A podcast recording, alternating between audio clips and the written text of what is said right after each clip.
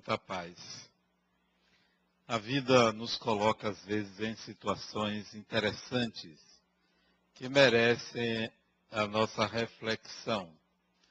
Esse final de semana eu fui fazer uma palestra e um seminário na cidade de Taubaté, em São Paulo, que fica mais ou menos a duas horas de Guarulhos. E foi uma pessoa me buscar no aeroporto.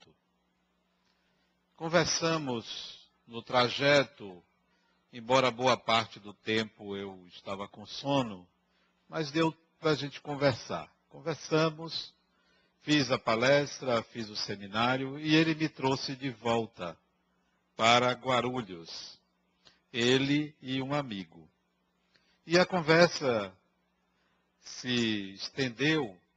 Antes dele pegar o amigo, ele me disse que Gostaria de ouvir a opinião de um psicólogo sobre algo que acontecia com ele. Que ele era uma pessoa metódica, sempre cuidou de tudo. Tudo que ele fazia, ele cuidava dos mínimos detalhes. Que ele participava de um grupo de jovens em que toda, tudo que tinha que ser organizado era pedido a ele. Se iam fazer uma viagem, ele é que tinha que se preocupar com avião, com passagens, com hospedagem, com comida, com tudo. Os amigos pediam a ele e ele sempre deu conta. O que, que eu achava disso? E eu, com um jeitinho bem especial, disse logo de cara que ele era um controlador sem muitas delongas, disse: Isso é típico de quem gosta de estar no controle. Você é um controlador. Dessa forma, você vai se dar mal na vida, porque em vez de degustar a vida, você vai estar favorecendo a que os outros degustem a vida. E você precisa degustar a sua vida, porque você está sempre no controle. Você já se permitiu sair do controle? Ele disse: Não, eu providencio tudo. Você não vê? Eu fui lhe pegar no aeroporto, eu me preocupei com tudo, com os mínimos detalhes. Ok. E aí voltamos de Taubaté para Guarulhos, eu adormeci no banco de trás do carro, ele com um amigo dele na frente, eu conversando, eu adormeci. A certa altura da viagem, eu acordei com um solavanco. E comecei a dar risada, porque o carro faltou gasolina. Ele esqueceu de botar gasolina. Ah, eu comecei a rir. E ele começou a ficar nervoso, porque foi no meio da estrada. Ele teve que ir para o acostamento e eu começava a rir, rir, ria dele, ele ficava nervoso. E agora o que, que a gente faz? Você vai perder o avião? Disse, de jeito nenhum. Eu não vou perder o avião e você vai ver que você vai dar a solução mas eu tenho que dar risada, porque você, o indivíduo mais controlador do mundo, perdeu o controle. A vida lhe ensinou que você não pode controlar tudo. Mas você vai perder o avião. Eu disse, não vou não, você vai ver que você vai encontrar a solução. Eu não vou perder o avião.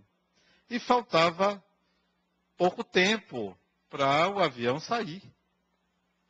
Ele disse, você vai perder. Eu disse, eu não vou perder o avião, você vai ver. Ou o avião vai me esperar, ou você vai encontrar uma solução. Mas isso é para você aprender que você não pode controlar tudo. Disse, mas como é que eu vou resolver o seu problema? Eu disse, eu não tenho problema. O problema é seu. Eu tenho uma palestra, assim que eu chegar em Salvador, eu vou chegar às 18h30, vou em casa, tomar um banho, vou fazer uma palestra. E eu não posso perder a palestra. Você vai ver que que eu não vou perder a palestra. Você tem esse problema. Fazer com que eu chegue em Salvador no horário previsto. E você vai resolver. Ele e o amigo dele ficaram nervosos, saltaram do carro, eu fiquei dentro do carro aguardando. E aí eles encontraram uma solução. Ele caminharia para ver se adiante era uma subida, encontraria um posto. E eu resolvi dormir porque eu estava com sono, ele me acordou no meio, resolvi dormir e fiquei dormindo. Daqui a pouco o carro voltou a andar, acho que daí a uns, uma meia hora talvez, o carro voltou a andar ele encontrou a solução. Realmente, ele pegou uma carona, foi a um posto, trouxe gasolina, botou depois, parou no posto e eu cheguei no horário sem problemas. E no trajeto, ele, sem entender o que estava acontecendo, e me perguntou, cá, por que você ficou tranquilo? Eu disse, porque a vida precisava educar a você, não a mim. E quando a vida precisa educar uma pessoa, atinge aquela pessoa. Quem está em volta já foi educado por ela, já não sofre. Sofre por ignorância aquele que ainda não aprendeu. E foi o seu caso. Você agora vai aprender a relaxar. Porque é uma pessoa controladora, faltou gasolina. Ele disse, ah, mas eu chequei, o problema é do ponteiro. Eu disse, não, não é. Você pode reparar que depois que você encheu o tanque, o ponteiro foi para o lugar certo. Mas eu vi que tinha gasolina. Não. O seu controle cegou você. E você não conseguiu enxergar adequadamente. A vida tinha que lhe dar uma lição. Mas saiu tudo certo, tá vendo? Você me trouxe ao aeroporto. Na hora prevista, por sinal, o voo atrasou. Por sinal, era para sair 15 e 15, saiu 16 horas, não teve problema nenhum. Então, a vida às vezes prega algumas peças, nos dá alguns recados, alguns avisos, mas nós estamos tão envolvidos com uma maneira de pensar, com uma maneira de analisar e avaliar a vida, que nós não nos damos conta dos sinais, dos recados, dos símbolos, das possibilidades de compreensão do que a vida quer nos oferecer. Às vezes é um acidente, às vezes é alguém que nos atrapalha, às vezes é alguém que nos favorece, mas a gente perde essa noção de que tudo que é externo é simbólico. Tudo que é da consciência é subjetivo. Tudo que é do inconsciente é objetivo. Nós invertemos. Achamos que a objetividade está no mundo dito real, sem entender que a objetividade é o que se passa no interior da alma humana. Não é o que se passa fora. Porque tudo que se passa fora é leitura, é percepção, tudo que se passa fora é interpretação. Porque nós somos movidos por essas interpretações que vão ao nosso inconsciente e aí nós agimos. O mundo objetivo é o mundo inconsciente. O mundo subjetivo é o que nós chamamos de realidade. O mundo do espírito é o mundo inconsciente. O mundo da consciência é o mundo da matéria, é o mundo exterior. O que se passa na intimidade do espírito é que é objetivo. Assim se dá com as interpretações que nós estabelecemos para os fenômenos da vida, para a realidade, para aquilo que a gente considera a realidade. Reencarnamos nascemos sobre outra cultura, outro meio, outra disposição e vamos reinterpretar essa realidade. Mas lá no íntimo está o espírito, é o mesmo. Ele volta, mas é o mesmo. Ele encontra cores diferentes, designs diferentes, realidades diferentes, mas é o mesmo espírito. Ele vai ter que interpretar. E a maneira como ele interpreta pode ser o seu grande problema. Vejam, se você lida com um espírito desencarnado na sua casa, uma criança de quatro anos vai ver o espírito, vai dialogar com o espírito e não vai se assustar, porque ele ainda não tem o discernimento entre fantasia e realidade, entre espiritualidade e materialidade.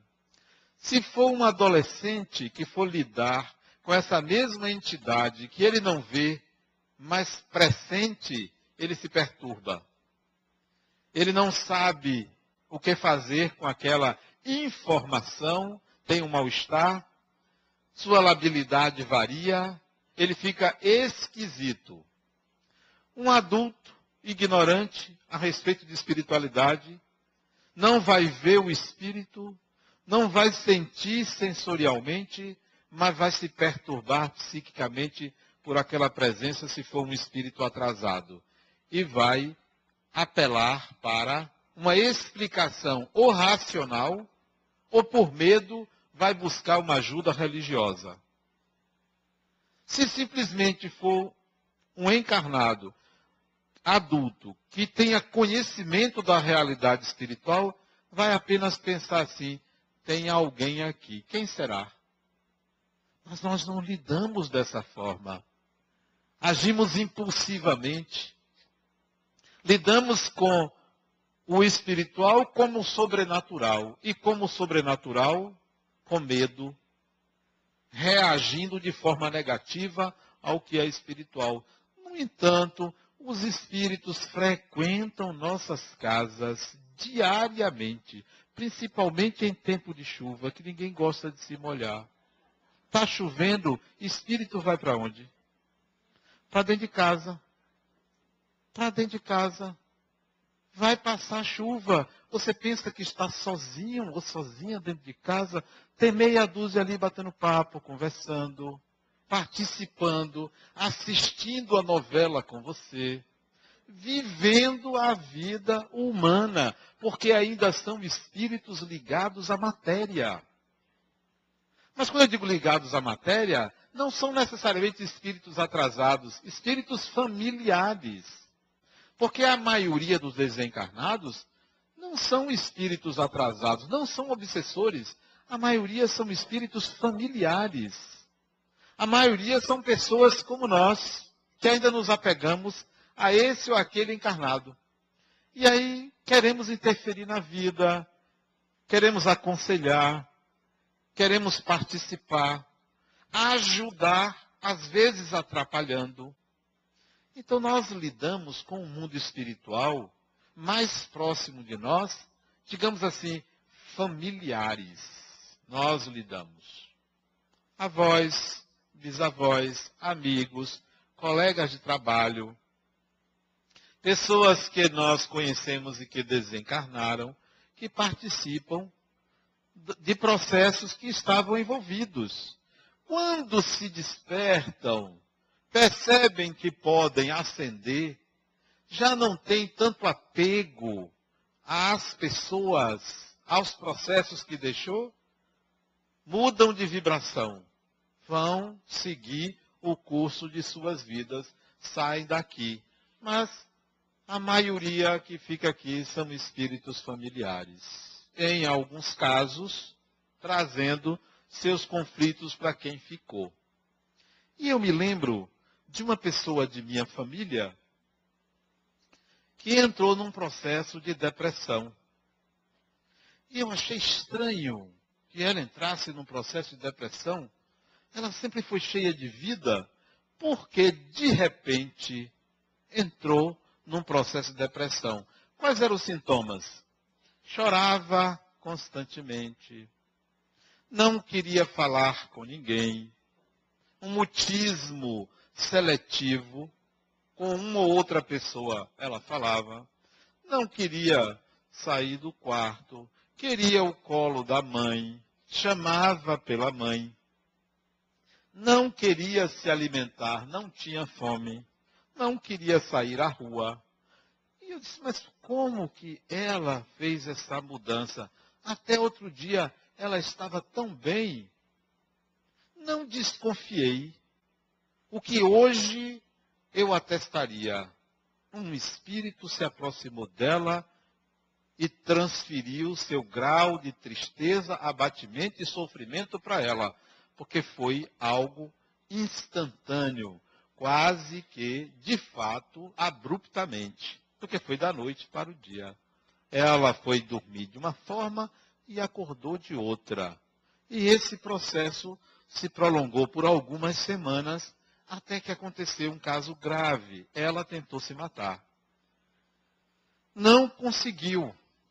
não conseguiu se matar. Ela tentou se matar e isso chamou a atenção da família toda.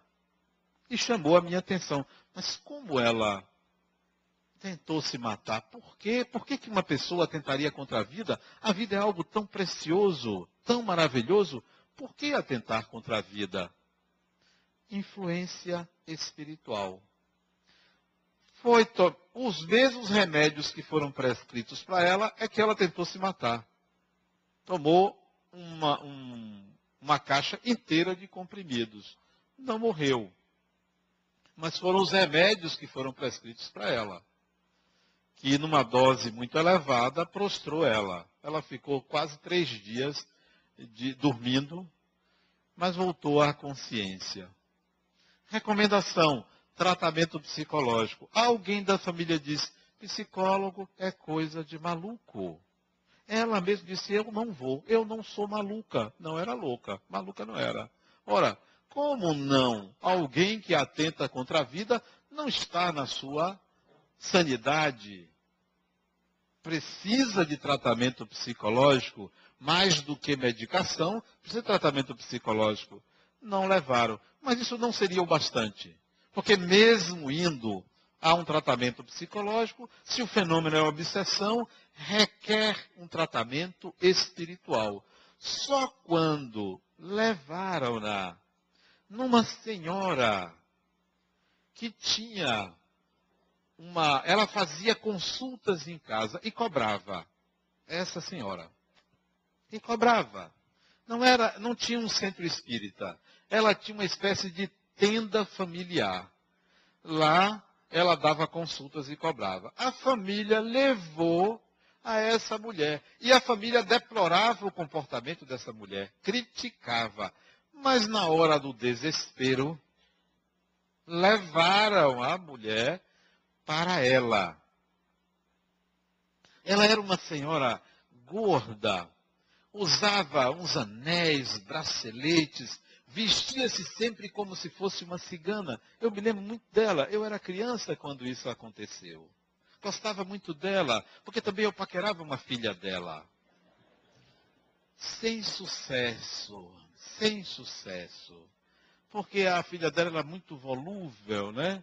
Sem sucesso eu ficava em último plano, mas ficava aquele amor platônico, né? Então eu ia, via as incorporações. Isso era, isso eu devia ter 10, 11 anos de idade, 12 anos de idade, via as incorporações na casa dela, aquilo não me causava espécie nenhuma, porque eu estava interessado, era na menina. Né? Desde a, como eu já era perigoso desde essa época. Né? Levaram-na para ela. E ela foi logo dizendo: Isto é um encosto. Era a linguagem que ela usava. Incorporou o espírito. Ela mesma doutrinou o espírito eu sei que a mulher ficou boa, saiu dali com outra disposição. E foi para casa e não teve essa depressão, pelo menos por uns 8 a 10 anos. Depois voltou a depressão. Depois voltou a depressão. Até hoje é depressiva.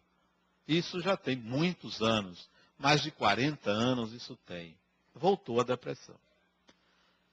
Isso é o espírito que não sabe lidar com a realidade. Envolve processos internos, experiências de vidas passadas, vem para a encarnação, não aceita o mundo concreto, vive uma ilha de fantasia interna, achando que a realidade tem que lhe favorecer.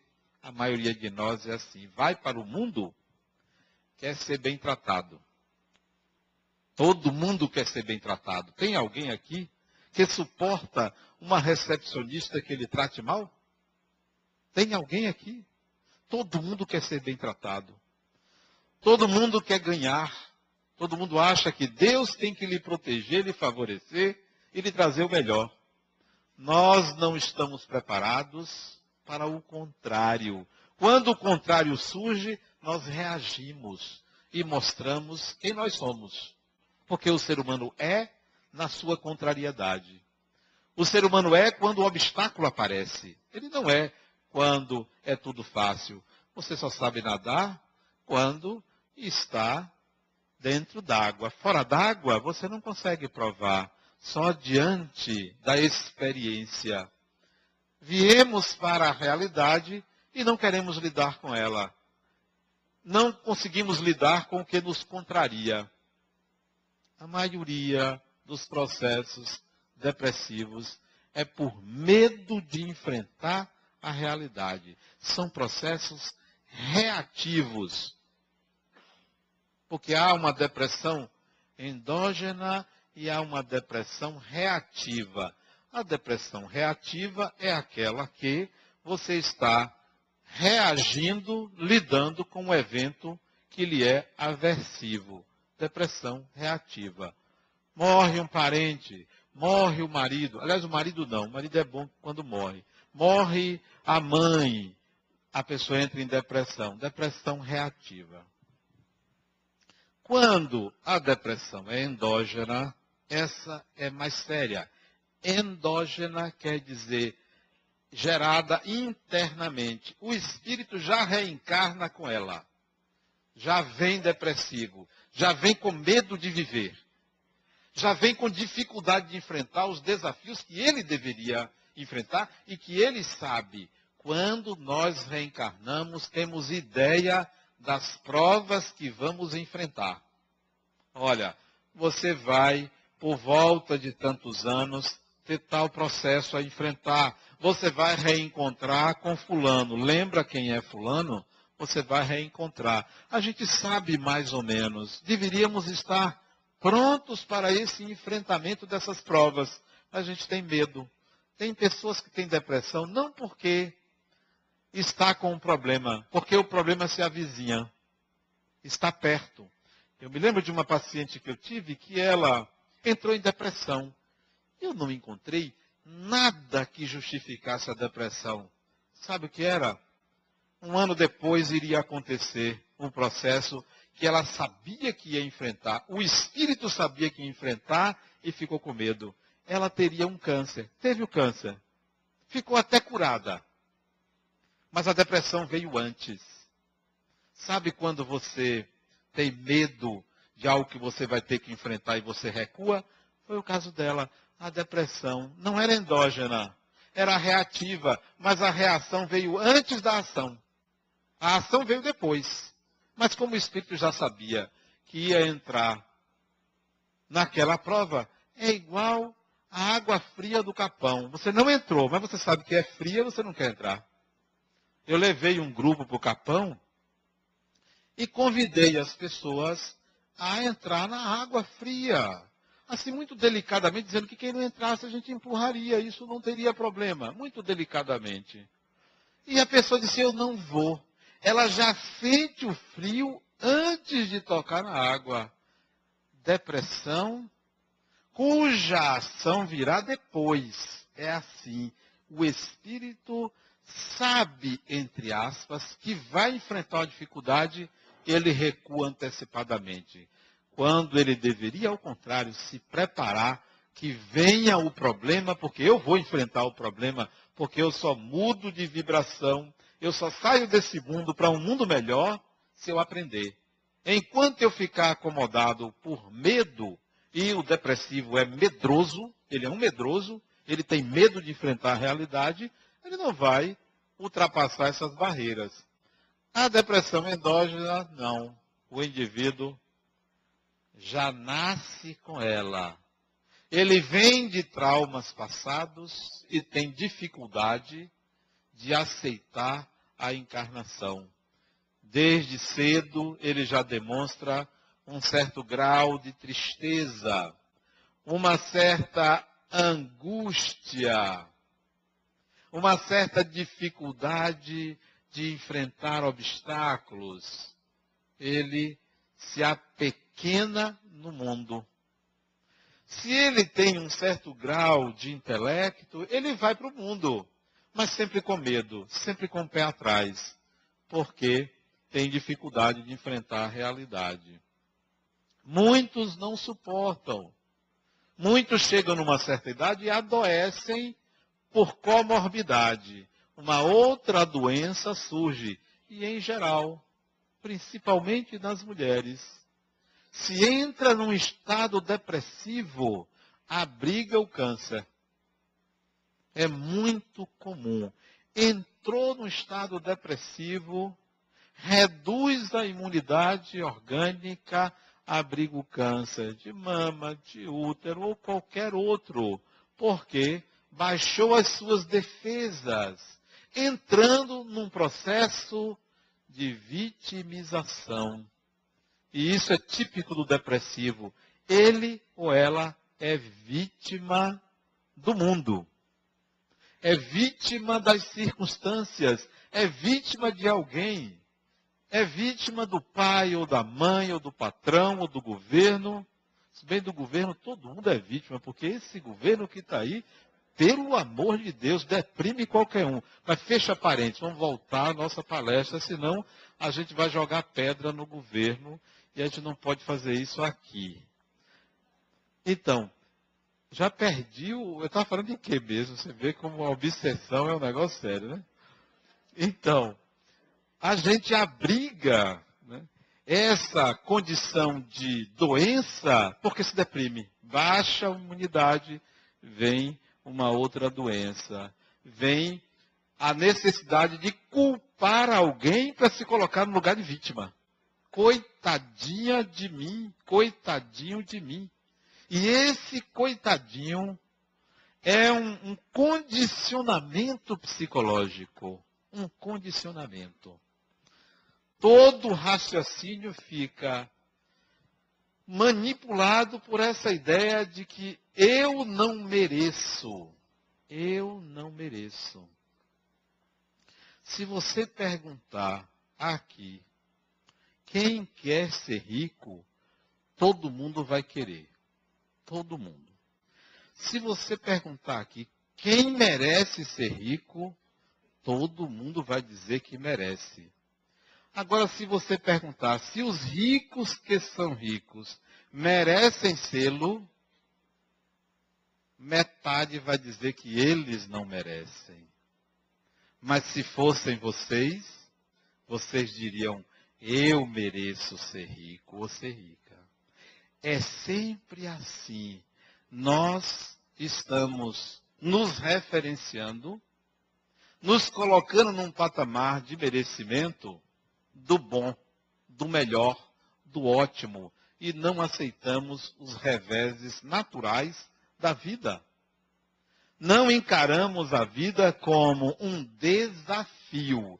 A gente encara como se devêssemos ou merecêssemos um paraíso. Não, a vida não é um paraíso. Isso é um equívoco. É um equívoco pensar assim. Embora Deus seja dispensador de bens, e do melhor para o espírito, mas ele cobra. Ele quer algo de você. E ele quer de você disposição, atitude, resiliência. Ele quer de você autoconfiança, segurança e sacrifício. E nós confundimos sacrifício com sofrimento. Não, Deus não quer o sofrimento, mas sacrifício. Agora, antes da palestra, o jornalista estava me perguntando se um homem, uma pessoa, comete um delito, e se essa pessoa pagar pelo seu delito, seja cumprindo uma pena numa cadeia, seja pagando pelo prejuízo causado a outrem, se ele estará redimido. Ora, disse eu a ele, do ponto de vista legal e social, ele está quite. Se eu cometo um delito e cumpro uma pena, e saio da pena, que é a justiça, eu estou quites. Disse, e você estará redimido? Disse, não há redenção, nem há necessidade de redenção. Porque redenção é indulgência. É indulgência. Então, eu cometo um crime, cumpro minha pena, ou pago, então eu estou quites. O espírito não tem que estar quites. O espírito tem que evoluir. Ele não tem que pagar nada, ele tem que evoluir. A melhor maneira de quitar, entre aspas, ou a melhor maneira de se redimir é aprendendo a fazer de uma forma diferente que não fez antes. Essa é a redenção. É aprender, é fazer diferente. Se você fez o mal, faça o bem. Mas um bem que não mais lhe leve a fazer o mal. Não é essa troca. Eu faço aqui, eu pago ali. Eu faço aqui, eu pago ali. Não. Você está aprendendo, está num processo de crescimento. Voltando ao depressivo, ele entra num processo de que ele merece, ou ele, ou lhe deve, a vida lhe deve, a solução do conflito dele. Ah, por que, que minha mãe morreu? A minha mãe não deveria morrer. Eu que deveria morrer no lugar dela. Espere a sua vez, criatura. Você vai ter a oportunidade de experimentar a morte. Ah, mas eu não sei viver sem ela. É, pois foi ela que lhe trouxe. Ela vai primeiro que é a lei da vida, depois vai você. Isto, sabe o que é isso? Isso é egoísmo seu. Quem chora e sofre pela morte de alguém, age de forma egoísta. Quem sofre? Age de forma egoísta. Vocês sabem por quê? Veja bem. Você tem três filhos, dois netos. Aliás, ter neto é uma coisa maravilhosa. Meu neto está a minha cara lindo. Vocês vão ver. Lindo, até a pele. É um negócio impressionante. Como está bonito. Então você tem três filhos, dois netos, uma família numerosa, você desencarna. Aí vem seu filho ou sua filha, vai chorar por você, vai sofrer porque você morreu. Egoísmo. Quem perdeu mais? Quem foi ou quem ficou? Quem perdeu mais pela separação? Quem foi ou quem ficou? Quem foi? Porque se separa de todos. E quem ficou se separa de um que foi. Agora, se você disser que teve um desastre, morreram todos e ficou um, eu digo, olha, eu dou a mão palmatória. Você está sofrendo mais porque foi todo mundo e você ficou. Mas é o inverso. A pessoa entra num processo de sofrimento por não entender que a morte dá sentido à vida. A morte dá sentido à vida. Preparem-se para morrer. Eu me lembro que minha preparação para morrer foi há muitos anos atrás. Há muitos anos atrás. Sabe quantos anos tem? deve ter uns 20 anos. Eu tinha 36 anos, agora me lembro. Eu ia fazer uma palestra num centro. E fui preparar a palestra. Naquela noite, véspera da palestra, no dia anterior, eu saí do corpo. Eu saí do corpo. Os espíritos me levaram a uma colônia espiritual eu me lembro como se fosse hoje. Ele chegou na janela, era um homem alto, e disse: Venha comigo. Pegou na minha mão e me levou numa colônia espiritual que fica em cima da ilha de Taparica. Me levou. Portas altas, entramos. Nunca tinha ido ali. Primeira vez que eu tinha ido a uma colônia espiritual que eu vi que era uma colônia espiritual. Isto é, era a morada de espíritos. Me levou lá e participei de uma reunião numa casa avarandada. Uma reunião, conversando. Eu ali, consciente, sabendo que meu corpo estava dormindo, lá no Mansão Félix, onde eu morava. A certa altura, o espírito que me levou disse assim na reunião. Devia ter umas oito ou nove pessoas. Bom, nós trouxemos você aqui, apontando para mim, porque você desencarnou. Olha que absurdo, né? Dizer um negócio desse assim a uma pessoa de 36 anos, né? Na flor da idade, da, da idade. Eu disse, não, não desencarnei. Você desencarnou. Nós trouxemos você aqui para lhe avisar isso. Para você não passar pelo momento da morte. Vai ser dormindo. Ah, eu tremi nas bases. Eu fiquei nervoso. E ele viu que eu fiquei nervoso, que eu negava aquilo e que estava com vontade de voltar para casa, para o apartamento. Ele disse: Não, calma. Ok, você não desencarnou. Amanhã, na sua palestra, diga, você vai falar sobre morte, diga que você é um teórico. Que você não está preparado para a morte. Você fala teoricamente. Ali eu comecei a raciocinar sobre a morte. Sobre a minha morte. E até já sei mais ou menos quando vai ser e como vai ser. Como é que eu quero também, né? Vai ser uma maravilha. Vai ser uma maravilha. Não sei se para quem vai ficar. Eu acho que para quem vai ficar, se não for egoísta, vai dizer assim: graças a Deus ele se foi, né? Vai me esperar. Geralmente o homem vai primeiro que a mulher, né? A segunda experiência de morte foi com meu pai. Fantástico, uma morte maravilhosa, a desencarnação dele. Nós precisamos pensar na nossa morte. E não pense que atrai, não. Não pense que atrai. Pensar na morte não atrai a morte.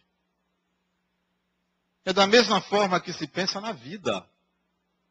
Porque a morte do corpo é inevitável. Seja com 80, 90 ou 100 anos, nós vamos desencarnar. Imagine em que circunstâncias quem você gostaria de estar presente. Pode até escolher o caixão, isso aí fica a critério de cada um. Pode até escolher os dizeres, né?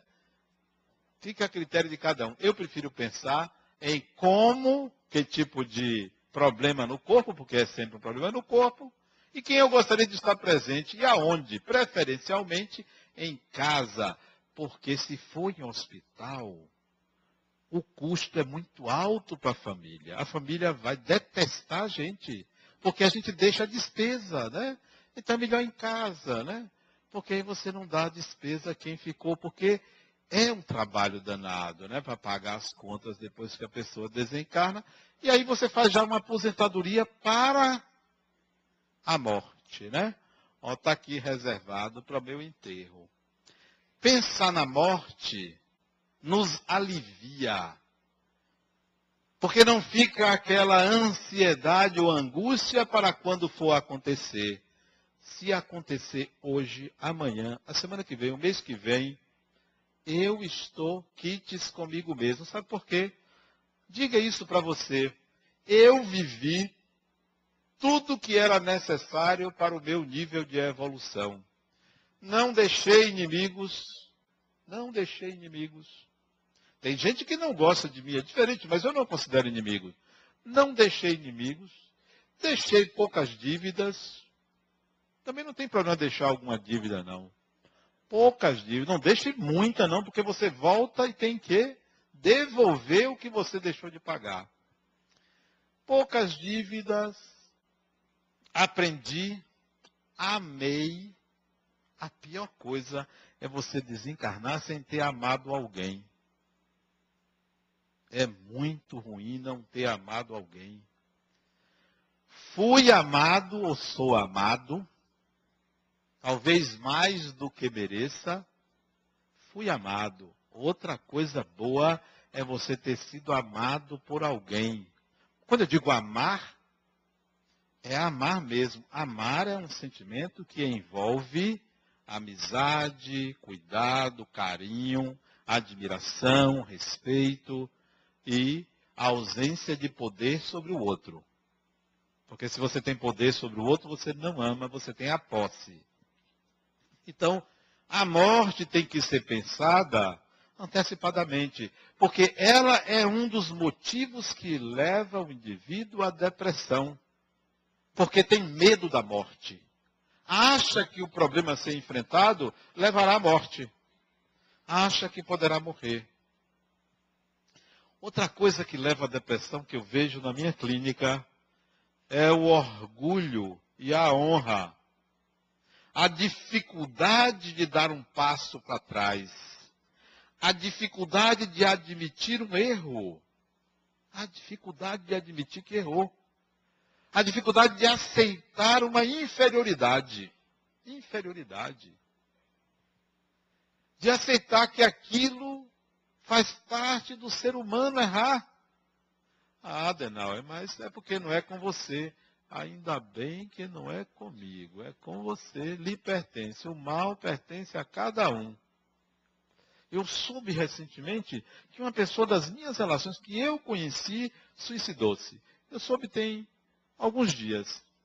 Mas fulano suicidou-se? Ele? E eu conversava com ele. Ele tinha um olhar tão intrigante. Gostava muito de conversar com ele. Mas por que fulano suicidou? Soube daquela notícia. Depois que eu cheguei em casa, fiz algumas orações por ele e resolvi conversar mentalmente com ele. Fulano, por que você fez isso? E a resposta veio clara na minha cabeça: por dinheiro. Eu devia muito. Não é motivo. E a minha honra não é motivo. A sua honra está em sempre tentar superar as suas dificuldades, as suas imperfeições. Isso é que é honra. Desonrado é quem mantém-se na empáfia, no orgulho. Você deveria ter aceito sua, o seu fracasso. Seria melhor. Mas e a minha família? A sua família iria entender se você decretasse a sua falência. Mas você não quis. Olha aí, veio o suicídio. E é assim, nós não queremos sair do degrau, da posição, dos tamancos. Não recuamos. Não aceitamos a desonra. Não aceitamos a inferioridade. Todo ser humano quer se mostrar superior. Dizia Alfred Adler, contemporâneo de Freud e Jung, que o ser humano é movido por esse complexo.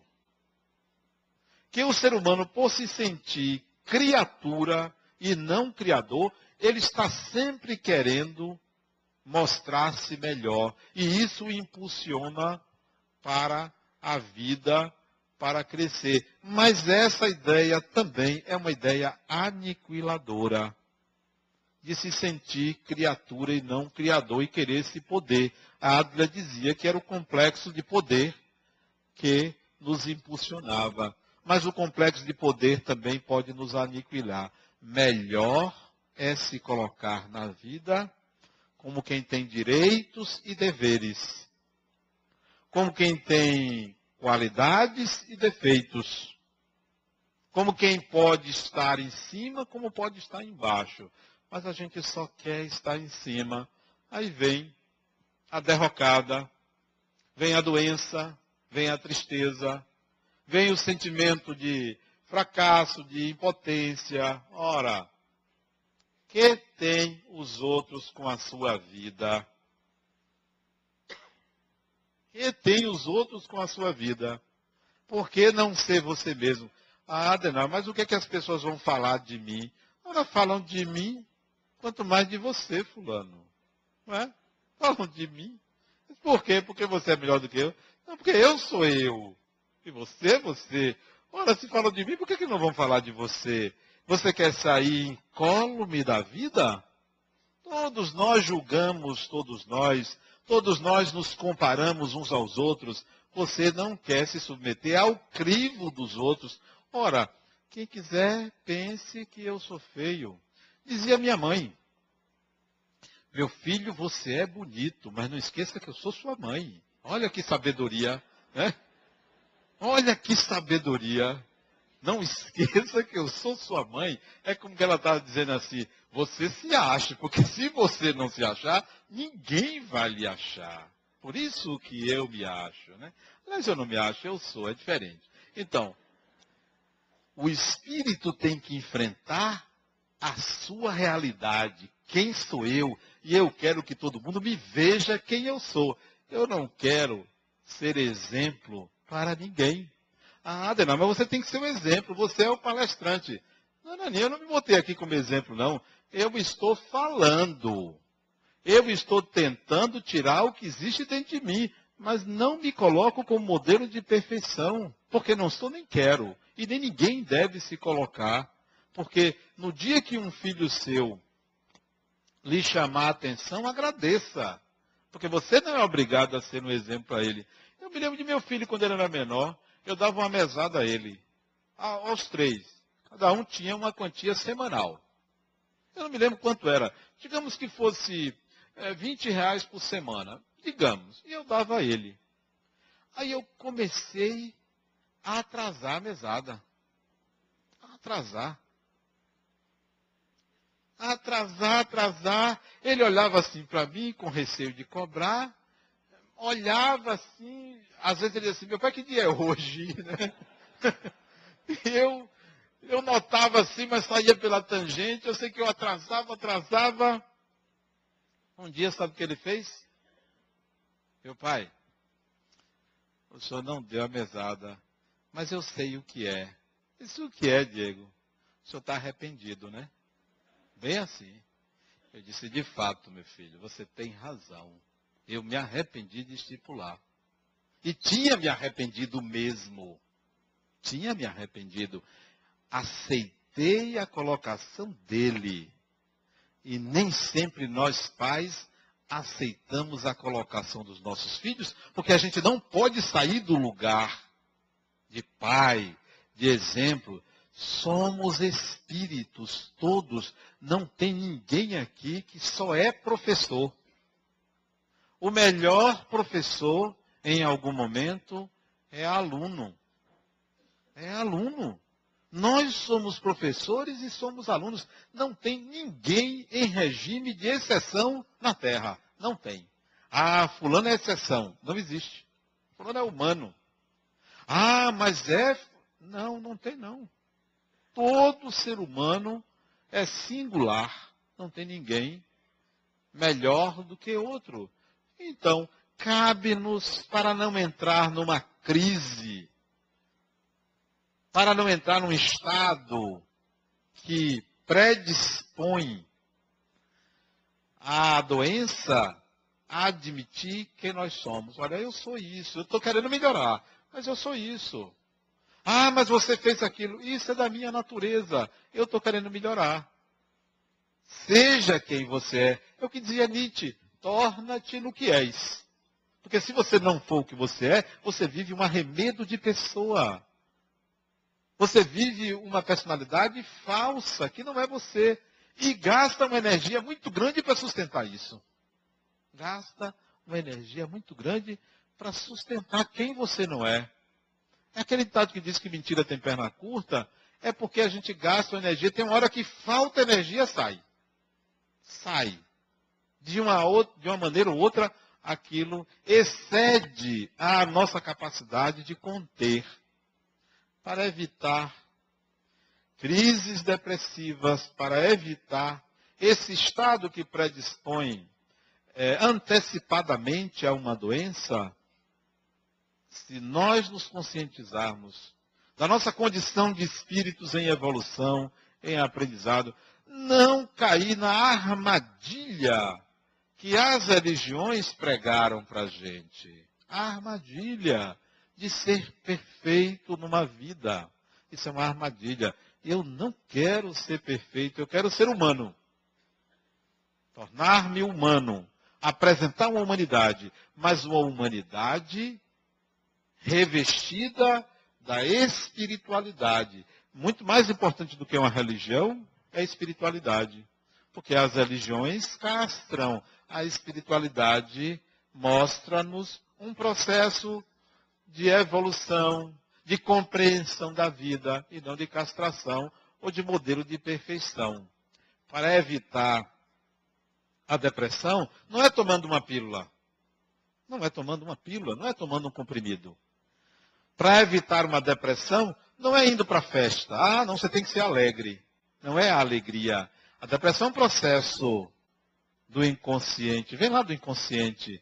Então, para evitar a depressão, se considere espírito e enfrente tudo que a vida lhe oferecer como obstáculo. Enfrente, não tenha medo.